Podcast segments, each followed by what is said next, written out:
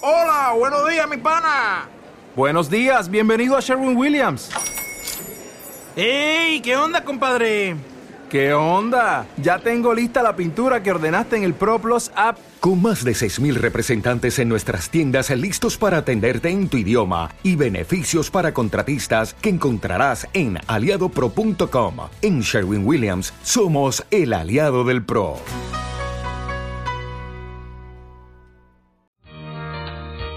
¿Eres un fan apasionado de fuera de series? Ya puedes apoyarnos gracias a las suscripciones para fans de iVox, donde podrás acceder al catálogo de programas históricos de nuestro podcast y a contenidos exclusivos solo para mecenas. Visita la web de iVox o bien instala gratis su app en tu smartphone o tablet. Busca fuera de series, pulsa en el botón de apoyar y elige la cantidad de tu aportación desde 1,49 euros al mes. Todos nuestros mecenas ya pueden disfrutar de la primera temporada completa de Fuera de Series, un material único que no encontrarás en ningún otro sitio. Y cada viernes, dos nuevos episodios del catálogo histórico del programa. Conviértete en mecenas de Fuera de Series y disfruta de contenido exclusivo con la suscripción para fans de iVox.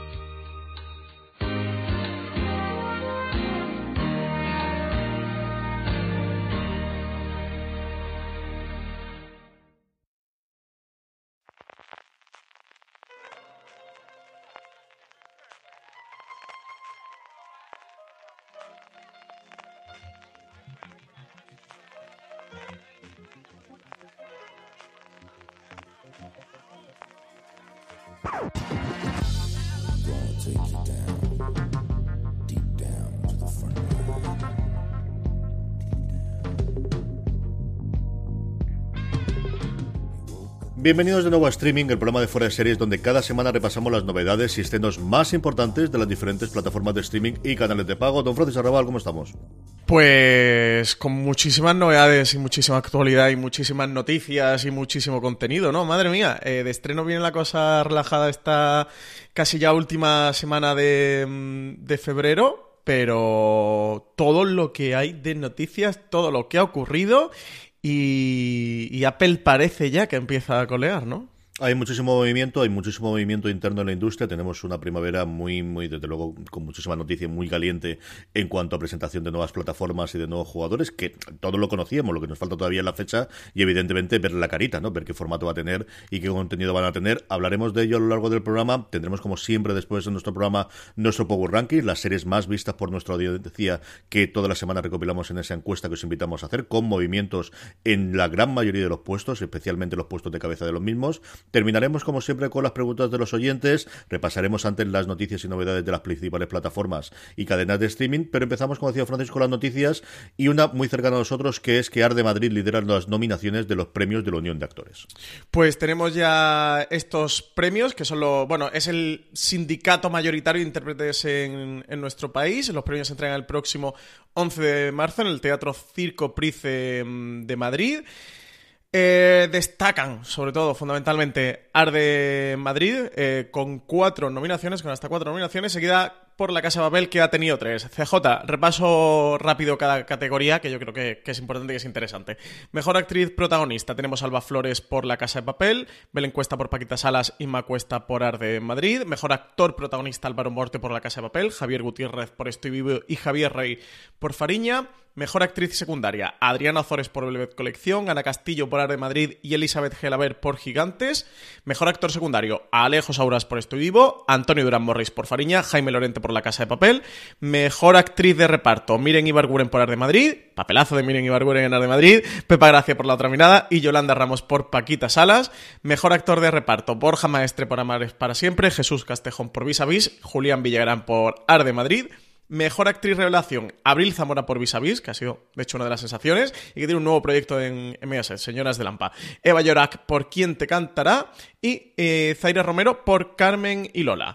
Eh, mejor actor revelación, Alex Villazán por El curioso incidente de- del perro a medianoche, Borja Luna por Animales sin collar y Sergio Castellanos por La peste. En estas categorías de revelación mezclan cine y televisión, ¿eh? que por eso habréis visto alguna, alguna película. Mejor actriz en producción internacional, Belén Rueda por No dormirás, Natalia Molina por No dormirás, Penélope Cruz Por American Crime Story Versace, Mejor Actor en Producción Internacional, Alberto Mann por Narcos, Oscar Genada por Luis Miguel y Paco León por La Casa de las Flores. Aquí de nuevo en esta categoría habéis visto que se mezcla con cine.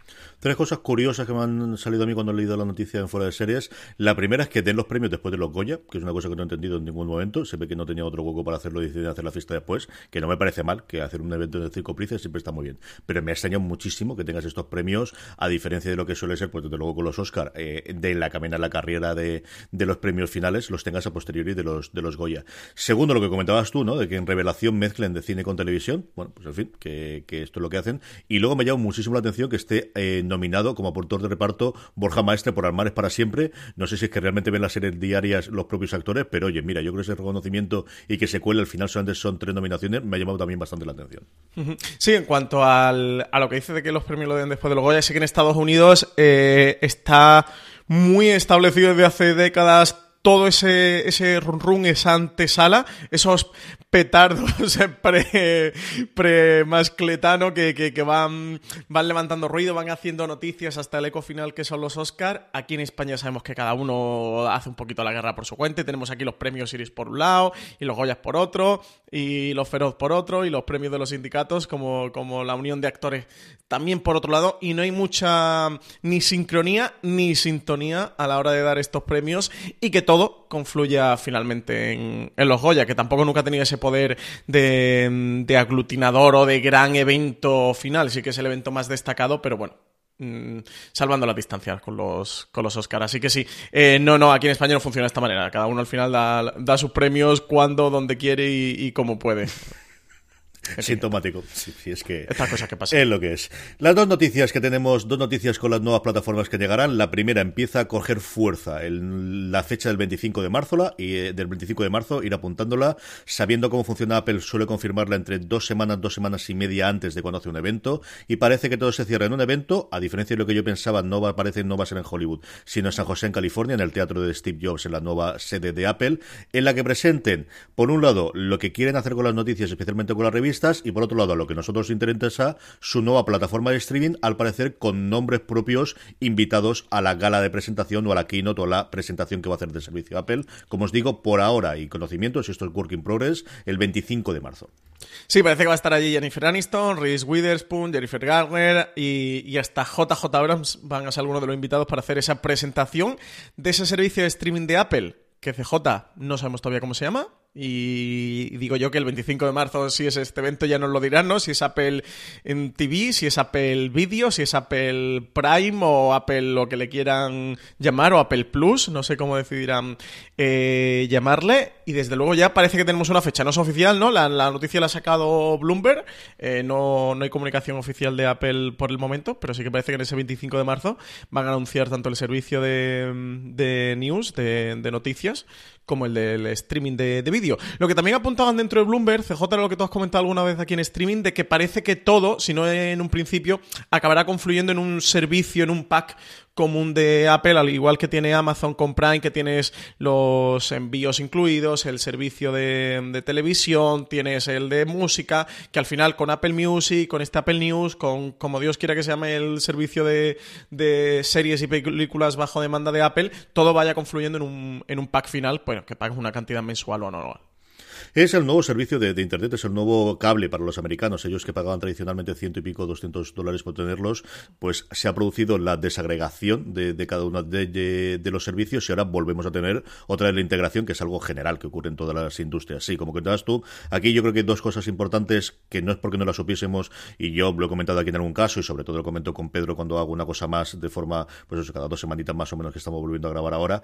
Por un lado, que Apple presenta una plataforma, no un canal de streaming, no presenta Netflix, presenta un sitio donde va a estar su contenido, pero también el contenido de terceros a la moda de que tiene Amazon en Estados Unidos. Eh, las propias notas contaban que va a estar seguro Starz, que va a estar alguno de nuestros canales, posiblemente Max, que estaban en negociaciones con HBO a ver si podían entrar o no, que fue uno de los primeros partners que tuvo dentro de Apple TV para suscribirte. A día de hoy tú te puedes suscribir a HBO en Estados Unidos a través de iTunes y es queda siempre el gran escollo que ni siquiera Amazon ha sido capaz de tener lo que tiene todo el resto de los canales en Estados Unidos, que es Netflix. Netflix sigue haciendo la guerra por su parte en cuanto a esta estas plataformas digitales, sí lo tiene en las plataformas propias de los distribuidores, por eso lo tenemos aquí en Vodafone y en, en Movistar Plus, y no me extrañaría que en un momento dado llegase a Orange si tú tuviesen, bueno, llegase a un acuerdo económico y les interesasen eh, los números, pero sigue sin entrar en Amazon Prime en Estados Unidos, es la única que no hay. HBO te puede suscribir, Cinemax, absolutamente todo, FX, el que sea.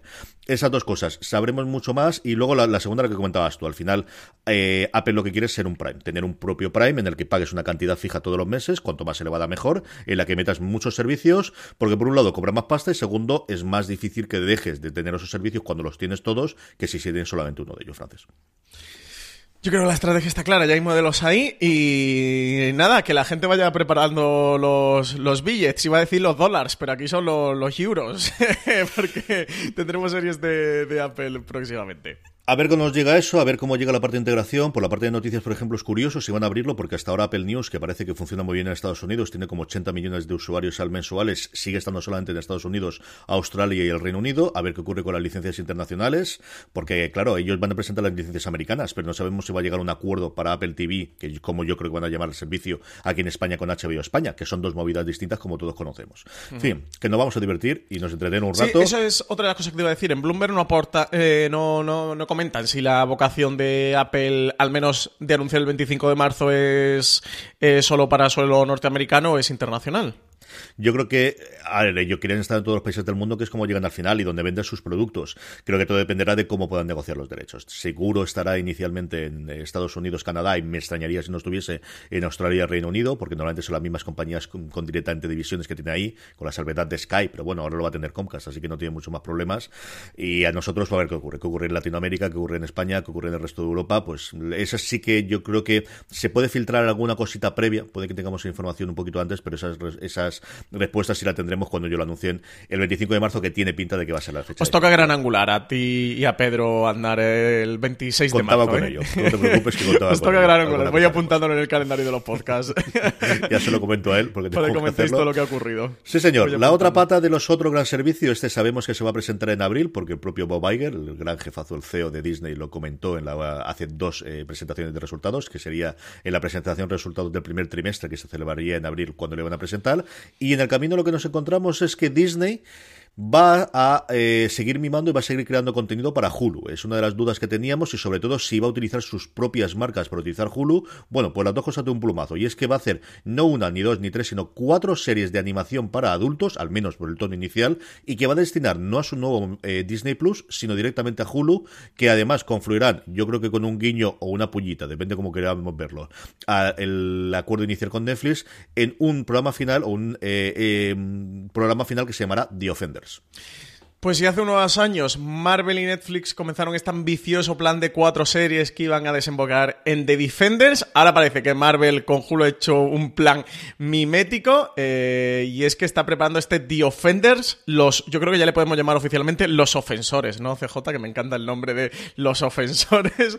Eh, mm, Marvel y Hulu no son ninguna desconocida, ya, ya hicieron Runaways, que, que ha emitido su segunda temporada, terminó la, la segunda temporada hace poquito, esta Mm, serie basada en, uno de los cómics de, Marvel, eh, guionizados por Brian Vaughan. Estas cuatro series que, han anunciado.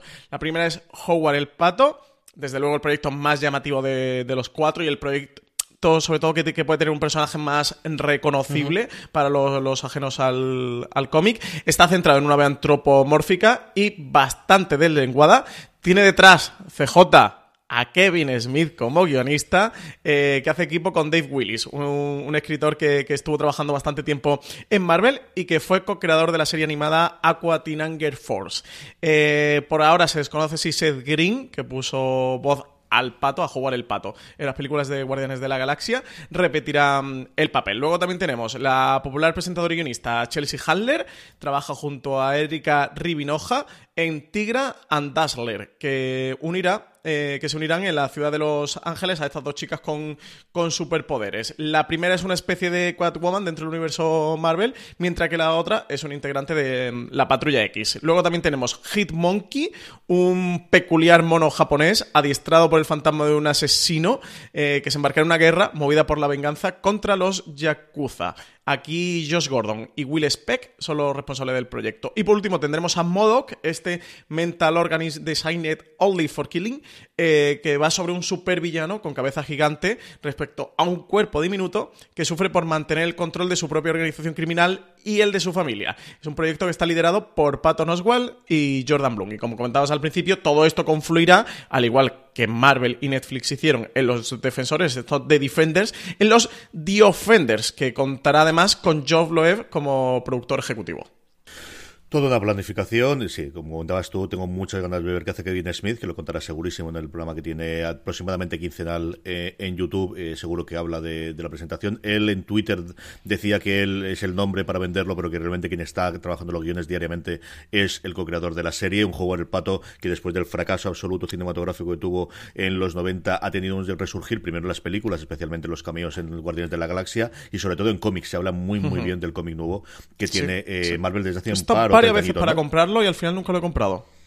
Hablan muy muy bien de él y, yo creo que les puede funcionar bastante. Y el de modo, que es el otro que tiene mucha pinta porque se puede hacer una cosa muy gamberra. Y Patton Oswald es alguien que, puede hacer una cosa muy entretenida con, esa serie. Sí, aquí sobre todo CJ veo muy interesante el, tipo de mm, serie que, Disney eh, le ha dejado mm, para Hulu. Parece que en Hulu, o lo que todos comentábamos con la compra o sospechábamos, es que va a tener cabida contenidos de un perfil más adulto, de un público más adulto. Creo que por el tono de, mm, esta serie, de estos proyectos que han anunciado, bueno, y si alguien conoce la figura de Howard, el pato o de Modoc, sabe por dónde puede ir, mientras que parece que, que a Disney Plus irían pues los proyectos de, de, Loki, de la Bruja Escarlata, es decir, proyectos que ya están como que se desarrollarían como miniseries dentro del universo cinematográfico de Marvel, con personajes ya conocidos o con personajes más de alto nivel o al menos más conocidos para el público, mientras que en Hulu van a ir estas series que pueden ser un poquito más gamberras o más, no sé si llamarle indies, porque hablando de Disney y de Marvel poner una etiqueta indie, creo que me pueden poner una demanda, pero pero que irá más un poco por este estilo, por este corte de serie, lo que lo que anunciarán. Yo creo tanto eso como el hecho de que están dispuestos a utilizar personajes y poner el sello de Marvel en Hulu, ¿no? De que es una apuesta de sí, sí, confiamos en esta plataforma como un canal para también tener producción nuestra, que sí, que nos identificamos tradicionalmente con cosas para todos los públicos, pero que somos capaces de no hacerlo. Y Marvel tiene cómics de traérselas detrás, tiene, siempre tiene un sello un poquito más experimental, un poquito más lanzado, y igual que la propia Disney también puede hacer eh, coproducciones o producciones de ese tipo. Eh, cositas rápidas antes de que vayamos eh, con el inicio de repaso con Amazon Prime Video, un par de noticias de mujeres. Eh, la primera es que Patricia Arquette firma por The Act, un thriller psicológico que se verá en Hulu en Estados Unidos. Y Lucy Liu hace lo próximo con ¿Por qué matan las mujeres? Why Women Kill, que es la vuelta a la televisión del creador de Mujeres Desesperadas, de Mark Sherry, que lleva un montón de tiempo desaparecido, Francis. Sí, aquí de este The Act hay dos cosas interesantes. El primero es que la protagonista es Patricia Arquette, que interpreta a Dee Blanchard, una persona, está basada en hechos reales, una persona que sufrió el síndrome de Munchausen por poderes, que es una enfermedad mental que lleva a que una persona provoque que otra a su cargo caiga enferma para poder eh, cuidarla. Eh, concretamente era el caso de la madre, que es Patricia Arquette, eh, con su hija Gypsy, y, y, esta relación va a centrar la primera temporada de este The Act. Y lo curioso es que Hulu pretende con este The Act crear una nueva serie de antología eh, que dicen que aspira a contar historias de true crime que puedan parecer demasiado exageradas para ser ciertas. Así que directamente se las van a llevar a ficción de, de lo locas que pueden llegar a ser. Y como tú comentabas, Lucy Liu, que se despide este año de Elementare, tras siete temporadas que ha estado en, la serie, ha fichado por Way Woman Kill, que es una serie en tono de comedia negra para CBS All que seguirá la vida de tres mujeres que vivieron en décadas diferentes, una ama de casa de los 60, una mujer de la alta sociedad de los 80 y una abogada de 2018 que explorará cómo las mujeres reaccionan a la traición y a la evolución de su rol en la sociedad con, con el tiempo. Así que desde luego el proyecto pinta muy muy interesante por la descripción. Dos cositas muy rápidas. Vamos con la cosa Prime Video. El equipo de Once Upon a Time trabaja en Muppets Live Another Day, una adaptación de nuevamente de los teleñecos. Y luego el primer tráiler de una serie que esperamos mucho este año, la sátira antibélica de George Clooney, basada en el popularísimo, en especialmente en Estados Unidos, el libro Catch 22. Hemos tenido ya el primer tráiler, Aquí, en cuanto a Muppets Live Another Day, creo que lo, la máxima curiosidad es que va a estar creado por Edward Kitsis y Adam Horowitz, que eran los responsables hasta ahora de Once Upon a Time, junto con, con Josh Gad y luego que parece ser que la serie eh, no se va a ambientar en la actualidad. Eh, es decir, que, que, no va a continuar lo que sucedió con la, con la fallida de Muppets de 2015, sino que va a continuar la historia desde donde se quedó en Los Teleñecos Conquistan Manhattan, la famosa película de 1984. Después de que la rana Gustavo disolviese la pandilla, pues tendrán todos que unirse de nuevo por la misteriosa desaparición de mm, Rolf. Y luego, en cuanto a Catch 22, tenemos, han enseñado ya un tráiler. Eh, oyentes de Fuera de Series lo tenéis en foraseries.com. Os animo a que se acerquéis a verlo porque esto es una cosa mm, eh, bastante curiosa. La serie se va a estrenar en Hulu el 17 de mayo. De momento no tenemos cadena en España. Es una de las miniseries más esperadas de este 2019. Mm, Como decía antes, una sátira antibelicista además muy, muy mm, eh, conocida. Está producida por George Clooney y Grant Hesloff. Eh, además, Clooney se ha reservado un pequeñito papel dentro de, de, la serie que marca además la vuelta a su televisión tras, tras urgencias. Casi nada lo que, lo que haya oído. Y aquí lo más interesante de este Catch 22 o lo que um, aquí ocurre es que eh, está ambientada en, en, un piloto, en Josarian, un piloto de bombarderos de la Fuerza Aérea de Estados Unidos durante la Segunda Guerra Mundial.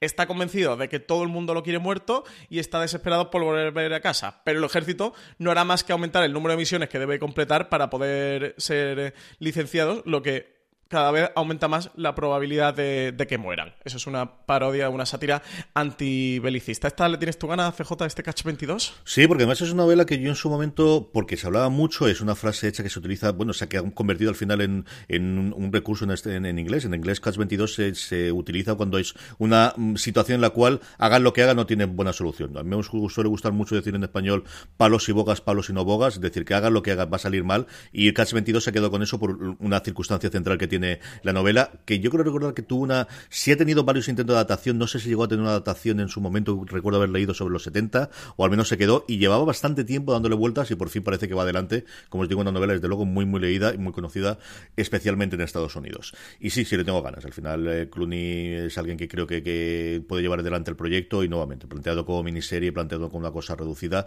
le puede funcionar. A ver qué la trae aquí, que es la segunda parte del invento este. Eh, también depende de la productora. Hay muchas de estas cosas de Hulu que las trae finalmente HBO España, otras que se la ha quedado Movistar Plus, alguna que se ha quedado otra cadena que ha podido comprarla y por ahora, como decía Francis, no sabemos nada sobre el tema. A ver qué tal con este Catch 22. Vamos con Amazon Prime Video. Lo primero que tenemos es estreno. El 22 de febrero se estrena una serie con un nombre absolutamente horrendo, que es La bestia gigante que es la economía global, pero en inglés, The Giant Beast That is the Global Economy. 22 de febrero se estrena esta serie documental. Ya hemos hablado un poquito de ella anteriormente en streaming, sobre todo CJ porque tú ya has podido ver algo, pero para oyentes que, que, que, que no hayan oído todavía hablar de esta serie, es una exploración que abarca el mundo de los más atractivos, divertidos, desconcertantes y extraños temas que afectan a la economía global. Está todo liderado por Calpen tiene a Adam Kay como uno de sus productores y cuenta con ocho episodios. En cada episodio se van a centrar en una pregunta sobre la economía global, cómo puedes blanquear dinero negro, o es el dinero algo real, o por qué es tan cara la muerte, o qué miedo debo tener de un apocalipsis de plástico. Preguntas financieras eh, por las cuales van a recorrer 13 países para intentar eh, esclarecer y dar un poquito de luz a todo lo que ocurre en torno a la economía global. Se han pagado unas vacaciones, Francis. No sé exactamente qué le han vendido para Amazon. Tiene pinta ¿Qué quiere que... hacer con Adam McKay? Yo creo que algo quiere hacer. Les ha dicho, oye, propio sucesión, que tú que tienes mano ahí, tráemelo a mí. O la próxima película que hagas después de, de, de Vice, tráemela para acá. O algo así. Porque se han pagado unas vacaciones para hacer el documental. Que te... Dicho eso, es muy entretenido, es muy divertido no sé cómo lo puede hacer. Yo creo que lo comenté en su momento, el del, dinero, por ejemplo, que comentabas tú. Creo que tiene una, un punto de partida muy americano en cuanto a cosas que allí se ha hablado mucho en política en los últimos 10 años, como el patrón oro, que a lo mejor alguien que llega sin más eh, no cuenta lo suficientemente bien. Pero es una gamberrada muy divertida que vale la pena acercaros si queréis otro tipo de, pues eso, de, serie documental diferente y que se tiene desde un punto de vista humorístico desde el principio y muy divertido. Yo la recomiendo que al menos os acerquéis a ver un episodio de ellos. Eh, como tenía poco contenido Amazon y como vienen pocas, 20 series, 20 anunciaron una nota de prensa así con nocturnidad y alevosía, incluidas dos españolas. Las 20 no las vamos a leer, Francis, pero las dos españolas al menos sí vamos a comentar. Yo, creo que lo único que voy a comentar de esta noticia es bueno, bueno, bueno, bueno, bueno, madre de Dios.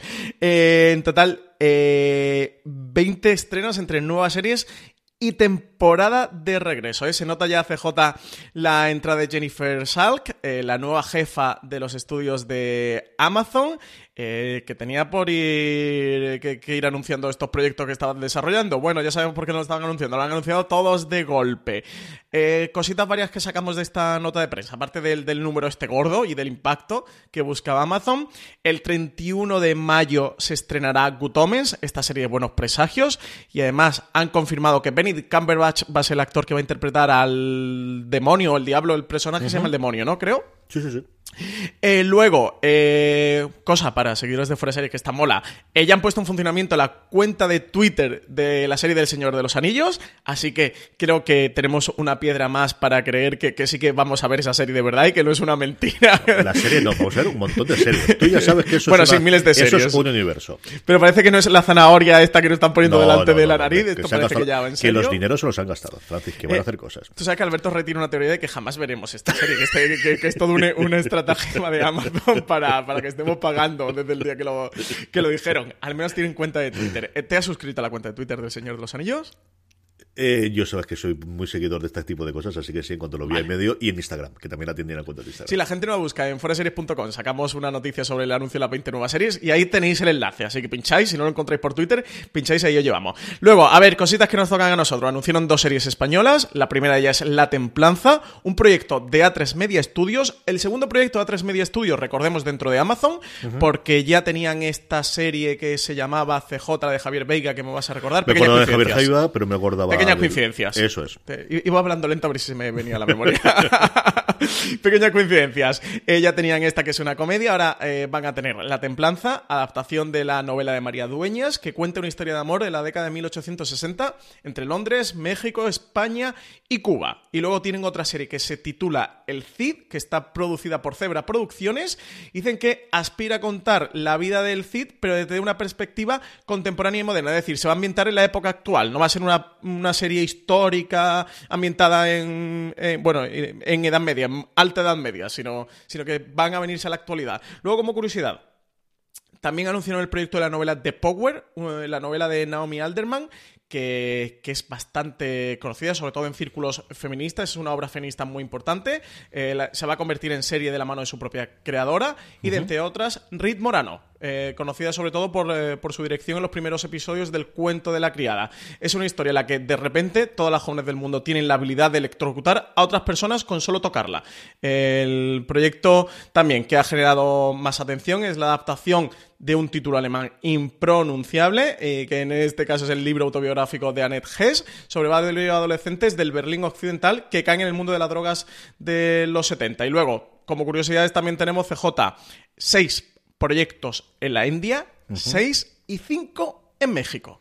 Anunció también Amazon Prime Video. De todos estos más de 20, 11 son seis entre la India y cinco entre México que son los sitios donde quieren crecer las plataformas porque hay mucha gente que a día de hoy no está suscrito y es como funciona este invento. Así que, pues, pues eso, tienes centenares de millones de personas en, en México y hasta unos cuantos centenares más están llegando a los mil millones en, a los, en, en la India y por eso entran. En la India es el lugar de, de, juego a día de hoy, tanto de Amazon como de Netflix, es donde quieren entrar. Con la cosa bastante cortada en China, donde no puede entrar más que con acuerdos internacionales, el lugar que le queda de la expansión tradicional de la expansión de que entren nuevos suscriptores es eh, India, es eh, fundamentalmente, y luego pues grandes países que quedan en Latinoamérica, como el caso mexicano. Así que era totalmente lógico. CJ, ¿no crees que México se está convirtiendo en el país de la producción de series latinoamericanas? Que, sí que está destacando y está convirtiéndose en punto de lanza. Lo pensaba con estos cinco proyectos, que para Latinoamérica no tengas un proyecto en, ya no te digo en Brasil, que, te vas a una serie en, portugués, sino ni en Argentina, ni en Chile, ni en ningún otro país, que las cinco sean en México, sí que me dio que pensar en Netflix, también su Club de Cuervos lo ha hecho en México, La Casa de las Flores está en México, es decir, la serie de Netflix, quitando Narcos, que, que bueno, que tienen Está, con José y tal, que ¿eh? producción brasileña. ¿El qué? Que ahora ya está en México. Es que al final, quitando la parte que desconozco, que es la parte de incentivos fiscales, que es fundamental para la producción internacional audiovisual a día de hoy, claro, si tú estás en Estados Unidos y vas a buscar un país abajo, ¿qué es lo que tienes pegado? México. Mm, donde es más sencillo logísticamente montar las cosas con digo desde el desconocimiento. Es verdad que aquí no, no tengo muy claro. Yo creo que lo más sencillo, lo más cómodo es lo que tengas ahí al lado. Así que y si están haciéndolo bien y están funcionando bien a nivel de productores, tienen buenos técnicos, se han probado a lo largo del tiempo, tienes mucho director mexicano haciendo, pues tienes a Cuarón, ¿no? Y tienes al Toro, tienes un montón de gente que está trabajando ya en Hollywood. Lo lógico es que tengas esos vasos comunicantes habituales para que puedas hacer las producciones allí. Sí, sí, me llama la atención porque mm, creo que están ahí un poco de tapadillo, ¿no? De manera silenciosa, pero se están convirtiendo en, el, en la gran productora de contenido para Latinoamérica. Y por último, servicio de eh, atención al público para todos aquellos que todavía no habéis disfrutado de Homecoming porque no estaba doblada. Por fin, ya eh, Amazon se ha decidido a doblarla y se encuentra ya disponible la serie de Julia Roberts, la serie de Sam Esmail, adaptada del podcast de Gimlet Media, que también ha estado en las eh, últimamente en los, en, los medios. Homecoming ya se encuentra doblada en español y pueden disfrutar de ella, Francis. Pues nada, eh, yo ya sabes que veo muy mal y, castigo a todos los que ven las cosas en, versión doblada. Sobre todo a Julia Robert hay que verla en versión original. CJ Homecoming hay que verla en versión original. Pero bueno, quien se niegue y me diga, Francis, no tienes ni idea, yo veo la cosa doblada, me da igual tu opinión, ya la pueden encontrar doblada, así que ya pueden disfrutarla en Amazon Prime Video.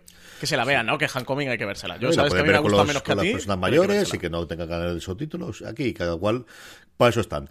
HB España. HB España da una de las grandes noticias de la semana y es que Alex de la Iglesia va a dirigir 30 monedas, su nueva serie de producción propia de HB España y HB Europa en general. Segundo proyecto ya anunciado HB España. Recordemos que el primero fue Patria, que continúa en fase de preproducción. Y digo continúa porque se supone que deberían de haber empezado ya rodaje, empezaban rodaje en este mes. Un rodaje que parece ser que se ha retrasado a primavera, que va a ser también cuando empiece el rodaje de este 30 monedas, una serie creada por Alex de la Iglesia y Jorge Guerrica Echevarría, que está protagonizado por un sacerdote con un oscuro pasado que se esconde en un pueblo olvidado en medio de ninguna parte. Es una producción de HBO Europa en España que tendrá ocho episodios y que se encuadra dentro del género de terror. El propio de la Iglesia lo contaba en la nota de prensa que anuncia oficialmente el proyecto. Él decía que es un proyecto que tras mucho trabajo se hace por fin realidad, que suspense, acción y misterio en las entrañas de un pueblo de la España profunda, extendiéndose por todo el mundo. Dicen que el género sin edulcorantes, con la insana intención de entretener y quitar el sueño. Seres aberrantes, sectas malditas, secretos inconfesables surgen de las grietas de una realidad que ya solo nos inspira desconfianza. Una delicia para todos los que quieren divertirse pasando miedo. Así que yo no sé tú, CJ, pero yo no puedo tener más ganas a este 30 monedas, ¿eh? a este, ya era este proyecto. Que ya, era hora que viniese a la iglesia las series y se Estamos locos, ¿eh? y de hecho, chorradas. Es que ya era hora. Vamos a ver, Alex de la Iglesia, mm, cuando estuvimos, y lo comentamos en su momento en streaming, cuando estuvo haciendo esa charla con Sergio Sle el año pasado con la presentación del, eh, del premio de cortos de AMC y Sundance en Bilbao, ya dejó caer que tiene una serie. Yo pensaba que le iba a vender a Movistar Plus por aquello de que estaba allí en la, en la presentación, pero tiene pinta de ser esta. Y bueno, es que de verdad, yo, yo pensaba que iba a estar mucho tiempo antes. Nos queda detrás ese Plutón Verbenero, que yo creo llegó mucho antes de cuando lo tendría que llegar, y no circunstancias distintas, porque es una serie que, en emisión en directo pues era complicado, pero que, a disposición podría funcionar muy bien, y le tengo muchísimas, muchísimas ganas. Yo creo que esta sí que puede ser, sobre todo para el género, para ver qué se puede hacer en género en el 2019 de cara a futuras eh, series de terror, de, ciencia ficción fundamentalmente más allá de thriller. Yo creo que esta sí va a toque de piedra, y aquí la gran pregunta es si vamos a ver esta antes que Patria o no, que yo creo que sí. Mm, yo creo que también. De hecho, creo que me parecería muy inteligente salir con, con 30 monedas. Patria, ya sabemos que es un proyecto que está pasando por diferentes dificultades y vicisitudes, por llamarlo así, porque aquí en Fuera de Serie CJ y yo somos dos señores muy, muy, muy educados. Eh, que la última es que echaron al, al director, a Pablo Trapero, por diferencias creativas, que, que, todo se está retrasando, que están buscando director, que de momento no tienen. Ahí está el rumor, pero es un rumor de que están esperando que Alejandro Amenábar se libere de un contrato que tiene con, Movistar, con una peli que está haciendo Movistar eh, y un contrato tiene de exclusividad para que él se encargue de dirigir Patria. Pero esto es un rumor, un rumor que también surgió eh, al principio del proyecto, ¿eh? cuando, cuando no tenían a Pablo Trapero. No sabemos cómo puede acabar. Parece que el rodaje ya sí o sí empieza en primavera y estamos a finales de febrero, o sea que, que no les queda mucho tiempo. Yo CJ me parece muy interesante salir con un proyecto de, de Alex de la Iglesia. Creo que Patria tiene este punto eh, hasta internacional de hablar del, del, terrorismo, y aunque sea un terrorismo local como el de, como el de ETA, este tipo de bandas terroristas siempre en el mundo se conocen, no quiere decir que todo el mundo la vaya a conocer, pero igual que, que en España tenemos conciencia del, del, del, IRA o de otros grupos terroristas, no hace falta todos que sean Al-Qaeda ni, ni sea el ISIS, eh, que sí que los ecos suenan. De hecho, cuando se anunció el proyecto en Estados Unidos, salieron varios artículos, no solo Variety, que sacó la exclusiva, sino varios medios estuvieron hablando sobre, sobre Patria y sobre el grupo terrorista ETA. Creo que era una serie que podría funcionar bien internacionalmente, creo que da las cosas. Y teniendo a Alex de la Iglesia y yéndote al género y tal, a mí me parecería muy interesante salir con 30 maneras. Sobre todo CJ, porque no sé si hay ya demasiadas expectativas con Patria y demasiada gente esperando demasiado tiempo para ver esta serie y que todos sean condicionantes que mmm, puedan afectar negativamente a la serie o que se vayan a volcar sobre la serie. Y el libro fue un fenómeno, pero cada vez fue un fenómeno más en el pasado de lo que es en la actualidad. Yo creo que al final yo creo que será así. Veremos a ver cómo, cómo se desarrolla. Y que en 2020, cuando lleguen estas dos series, está todo el proyecto de Netflix, sigue uh -huh. Movistar, sí. eh, tenemos sí, no, en 2017, que es cuando TNT se ha incorporado, Fox parece que seguirá, Paramount también tiene ahora su serie, o sea que, que, va a ser un terreno complicado. Y luego que a nivel de crítica, a Alex de la Iglesia se le respeta y se le quiere mucho también. ¿eh? Todos sabemos los problemas de Alex de la Iglesia y todo el mundo eh, comentamos siempre que no sabe terminar sus películas y él Pero lo sabe. También. Y... Es un tío tan molón, sí. es un tío tan guay. Pero Alex de la Iglesia es bastante friendly para todos. Yo creo que, al público en general le cae, es un tipo que cae que cae muy bien y que se le entiende y se le compra su, su rollo. Entonces... sí, es nuestro Kevin Smith. Total sí, sí, absolutamente. Sí, sí, totalmente. Así que... Y el tío cuando tiene que hablar, habla, ¿eh? O sea, no, el otro día es, es, el único que se, se, dignó a decir, oye, esto de los cines está muy bien, pero que puede ver las cosas en casa y no todo el mundo vive en Madrid, pues es el único que es capaz de decir eso al Almodóvar. Y yo esa cosa, pues le aplaudo y sigo viendo sus cositas. Ya se ocurre. Tres noticias de HBO España centradas en las compras internacionales. La primera es que el cuento de la criada se suma a las series que no quieren eh, con Juego de Tronos y la tercera temporada no va a volver hasta el 5 de junio. Tenemos eh, la obra basada en la novela de Margaret Atwood, que por cierto se encuentra a punto de sacar la, segunda parte. Pasaros por foreseries.com, ahí tenéis eh, el tráiler junto con, con, la fecha de estreno que va a volver este 5 de junio, donde podemos continuar conociendo la historia eh, de Gilead, CJ. Se confirma lo que veníamos rumoreando hace unas cuantas semanas en streaming, y es que Juego de Tronos está creando un auténtico vórtice de la realidad, un agujero negro que se está abriendo eh, en torno al estreno de esta última temporada. Parece que, que ninguna se quiere enfrentar, y es lógico.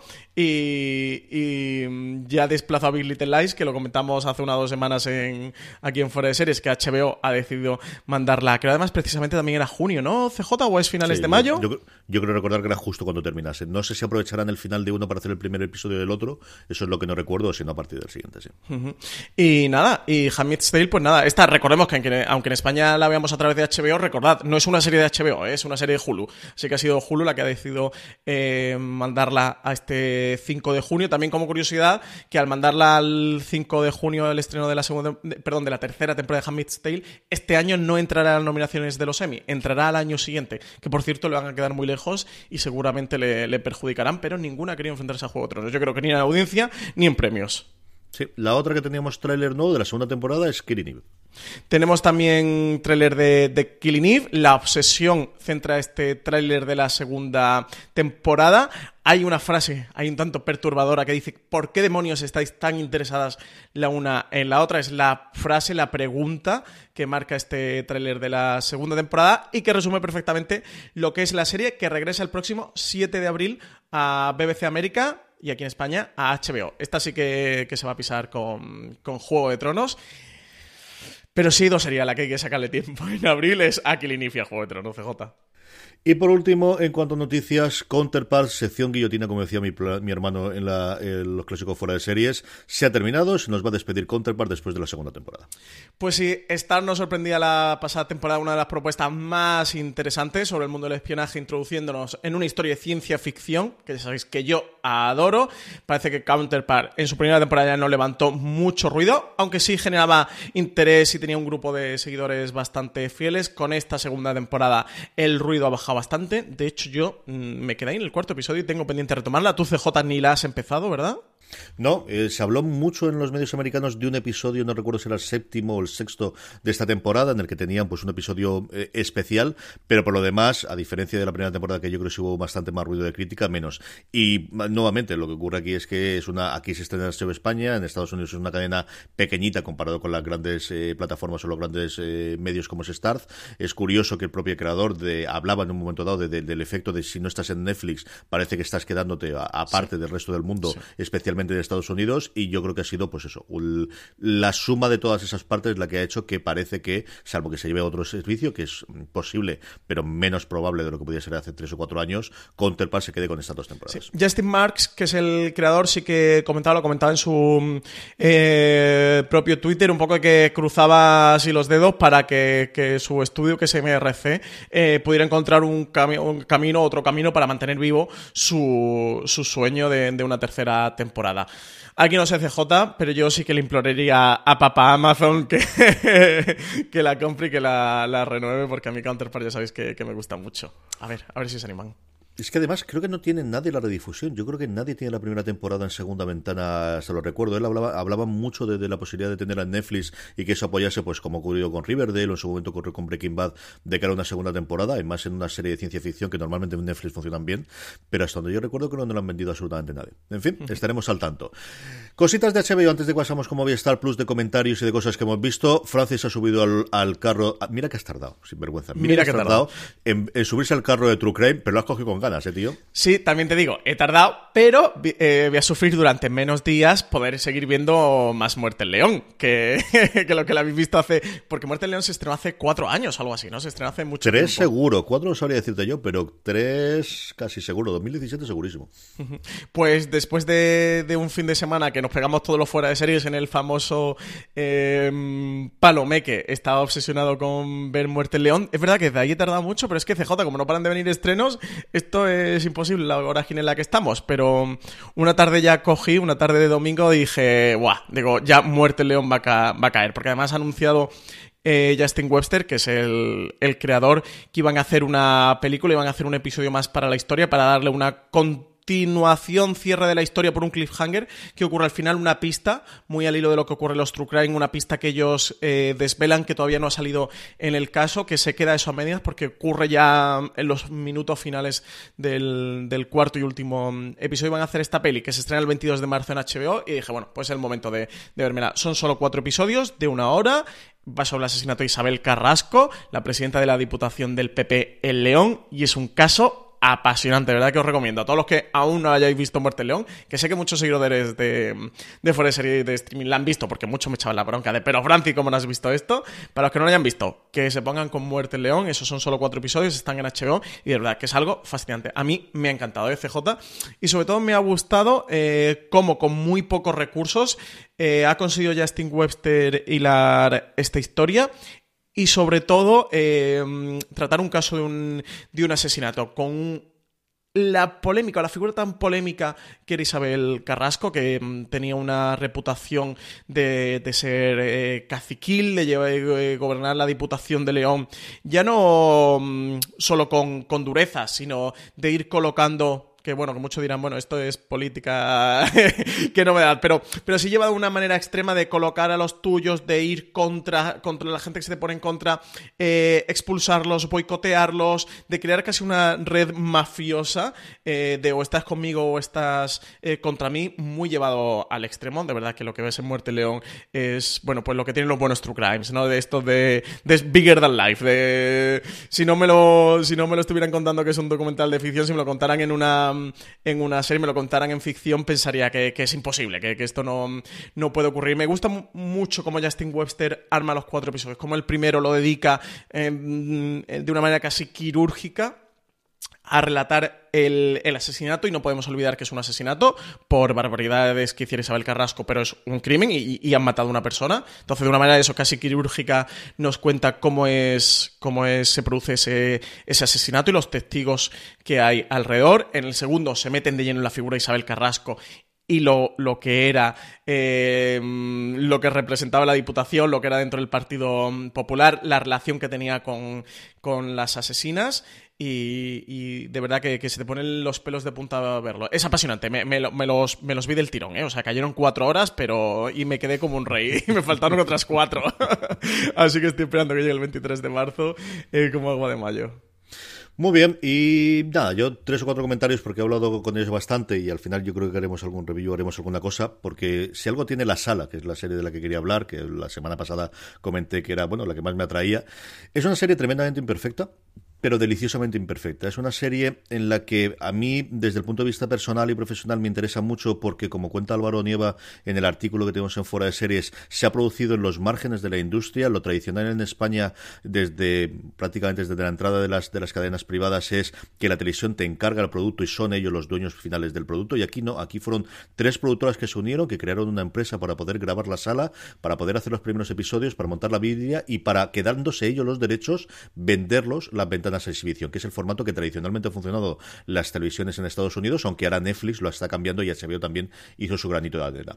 La sala nos cuenta un thriller policíaco en el cual hay un hecho inicial en el que es un policía en una sala de interrogatorios mata a alguien al que está en esa sala de interrogatorios, esa persona a la cual su identidad se revela en el cliffhanger del primer episodio, y lo que hace es armarse en una entrevista que le está haciendo una periodista a este policía asesino en la cárcel. Entonces, todos los episodios parten o empiezan con esa entrevista que está haciendo episodio a episodio, porque le dan una eh, cita todas las semanas, y el policía lo que hace es contar casos que de alguna forma van a tratar de explicar, o él dice que van a explicar el por qué mató a esa persona que conocemos desde el final del primer episodio.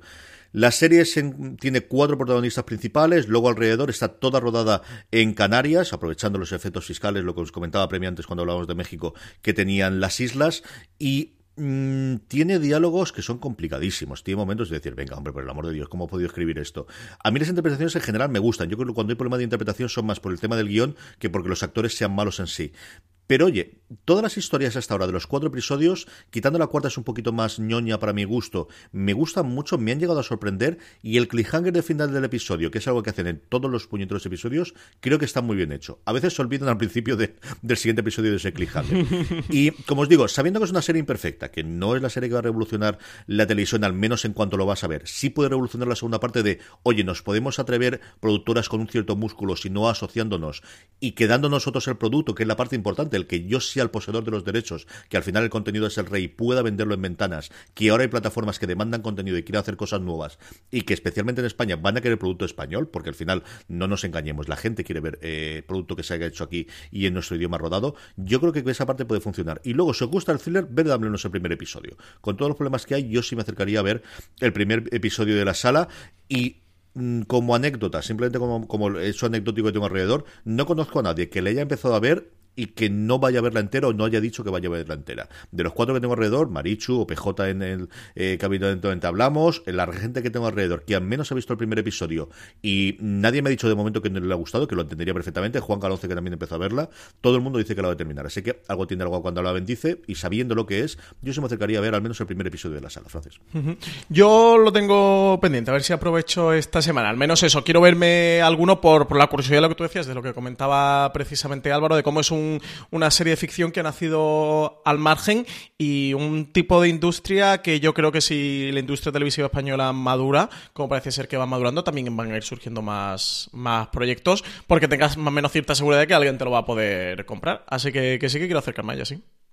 Vamos con Movistar Plus. Lo primero es 22 de febrero, su gran estreno del mes, segunda temporada de uno de sus grandes éxitos el año pasado. Mira lo que has hecho con Berto Romero. Estrenan en segunda temporada de Mira lo que has hecho. Esta serie creada por Berto Romero, protagonizada por el propio Berto Romero y por Eva Ugarte. En esta segunda temporada, si en la primera se enfrentaban a la paternidad, a su primer hijo, en esta segunda temporada se van a enfrentar a que le vienen mellizos, que se queda embarazada su mujer, pero por partida doble, y que encima el propio Berto Romero empieza a hacer una serie, CJ, la casualidad. y es que eh, en esta segunda temporada se va a poner a preparar la propia Mira lo que has hecho.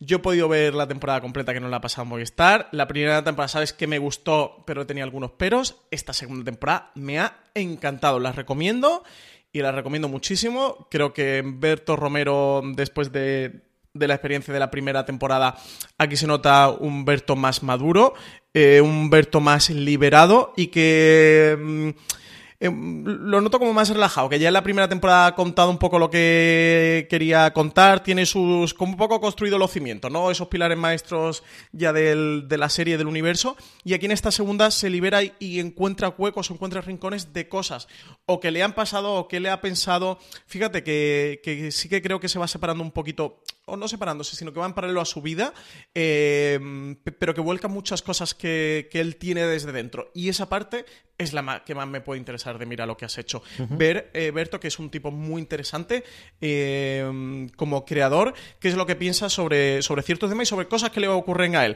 Hay muchísimas escenas que, que pasan eh, que, mm, que tienen ecos de. o que, que- que- que puedes encontrar ecos de, de la realidad de la vida de, de Berto Romero. De verdad, me ha gustado muchísimo. Y la dirección en esta segunda temporada, la primera estaba Carlos Cerón, que está muy bien como director, que por cierto. Aparece bastante en esta segunda temporada y lo dejo ahí como cameo. Si no sabéis quién es Carlos Cerón, buscarlo en, en Google. Digo, si no sabéis quién es físicamente, eh, buscarlo en Google para que lo podáis identificar porque tiene una trama bastante simpática en esta, en esta segunda temporada. Eh, aquí está Javi Ruiz Caldera dirigiendo la segunda temporada, que coincidió con Berto Romero. Ellos se conocieron en la peli de Tres Bodas de Más, eh, que por cierto también va a aparecer por aquí por la segunda temporada. Está llena de guiños, es mega meta esta segunda temporada.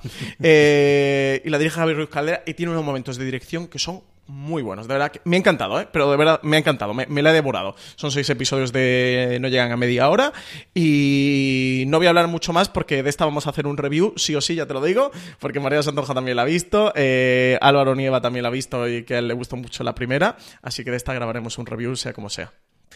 Por lo demás, dos noticias rápidas. La primera es que no sabíamos que se había quedado esta gran producción inglesa en España y Movistar Plus reveló que va a traer Davis y Murders el próximo 15 de marzo. Sí, ha sido uno de, las, de los grandes revuelos que al menos hemos tenido últimamente en el grupo de Telegram de Fuera de Series, telegram.me barra fuera de series. ¿Lo he dicho bien, CJ? Lo has dicho perfectísimamente, sí, señor. Vale. Eh, que, que nos preguntaban de, oye, ¿cuándo se iba a poder ver? Porque había una confusión. eh, la serie es original de BBC, los derechos internacional- me- internacionalmente, perdonad, los tenía Amazon, pero sí que Movistar en su upfront de septiembre eh, anunciaron las nuevas series que iba a tener a lo largo de esta temporada y ABC Murders estaba entre ellas, así que sabíamos que iba a llegar a Movistar. Eh, ya está confirmado. El 15 de marzo se estrena en Movistar Plus este Davis y Murder.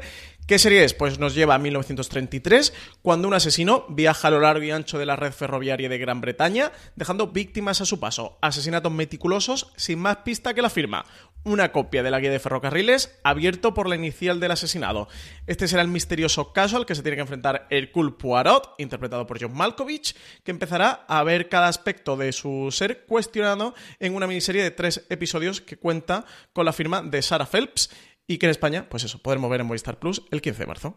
Sí, señor, muchas, muchas ganas de ver cómo, cómo ha quedado esta nueva adaptación de, de las cosas de, de, de Agatha Christie del Coles Poirot. Y por último, eh, Movistar Plus, bueno, pues en la línea de lo que estamos comentando, mucho True Crime, todo True Crime, bajo escucha el acusado, va a ser la nueva apuesta que tenga Movistar Plus.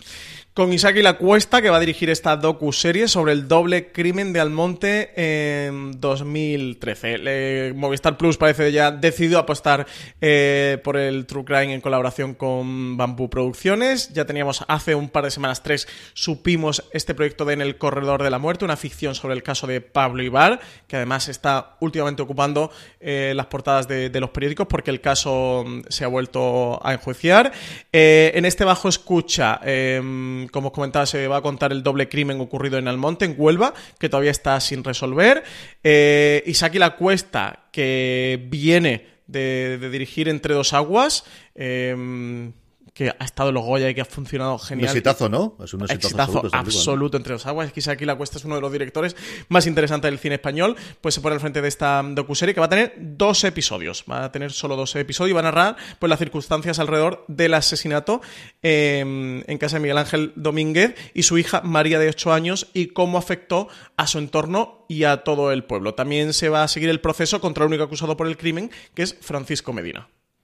Como curiosidad, aquí cuando yo leí lo bajo escucha me llevó a muchos tiempos porque The Wire, que nadie lo recuerda o nadie lo comenta de hoy, cuando se trajo en España, sí, sí, sí. tenía el, el, sobrenombre bajo de eh, bajo escucha, igual que The Shield era al margen de la ley y también mm. lo dice absolutamente nadie. Esos momentos en los cuales no llega, estamos en el punto de no, no, ya no traducimos, pero eso sí, le ponemos detrás el subtítulo por si acaso alguien tiene alguna Invent. duda. Sí, señor, sí, señor.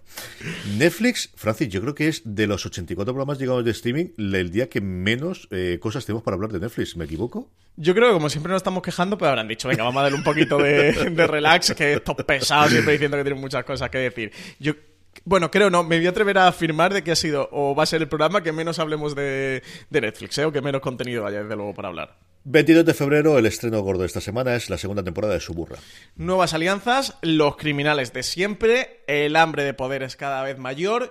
¿Quién conquistará Roma? Es el leitmotiv de esta segunda temporada de Suburra, que está inspirada en la novela del mismo nombre, escrita por Giancarlo de Cataldo y Carlo Bonini. La segunda temporada se establece en Roma, tres meses después del final de la primera, y tiene lugar durante los 15 días anteriores a las elecciones del nuevo alcalde de Roma.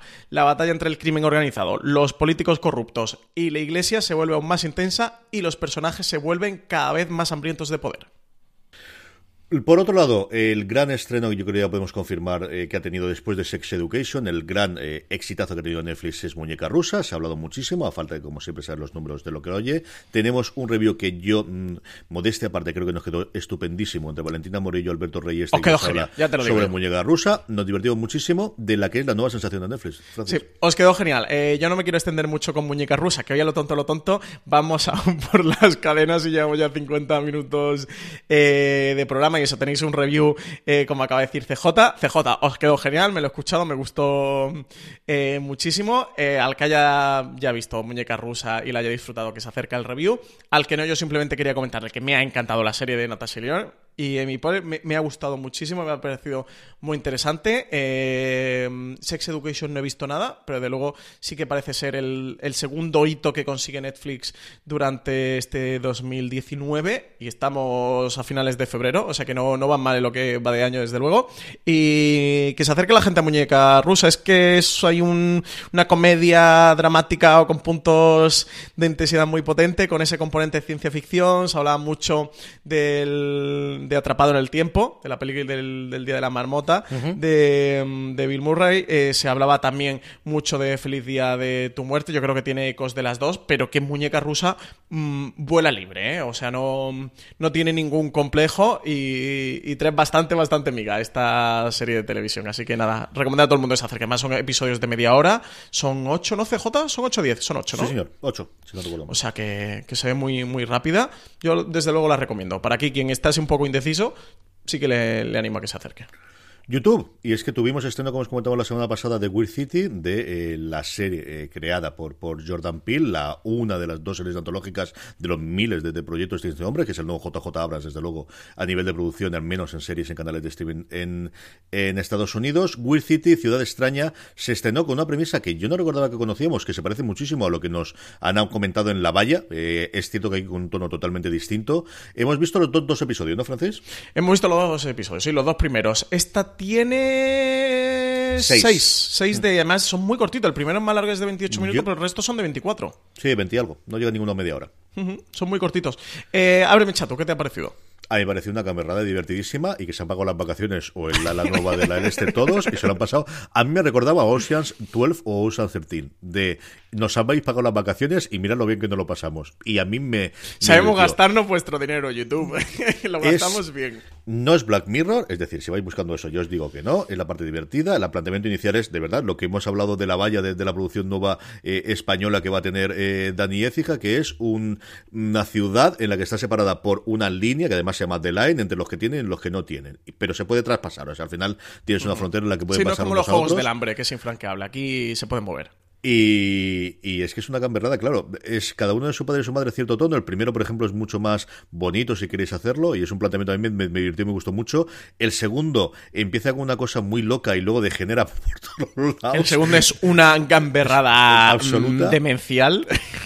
Yo creo que vale la pena verla. Pues eso, yo creo que tiene muy a favor suyo lo del, el tema del tiempo, que es cuando uno te ha gustado, gusta del otro de ahí, un montón de caras reconocidas desde el primer episodio. Eso también lo tiene. Pues eso, se han juntado los amigachos, han hecho una cosa divertida ha pagado la factura a YouTube, que al final pues algo de pasta tiene, y oye, yo de estas cosas sabes que, que la gente gane por trabajar, me gusta una cosa que me parece muy muy bien, Francis. Sí, este Weird City, eh, que además le va el nombre al pelo, me refiero, que, que sabía lo que hacían, ¿eh? no, no, no, nos querían engañar en ningún momento.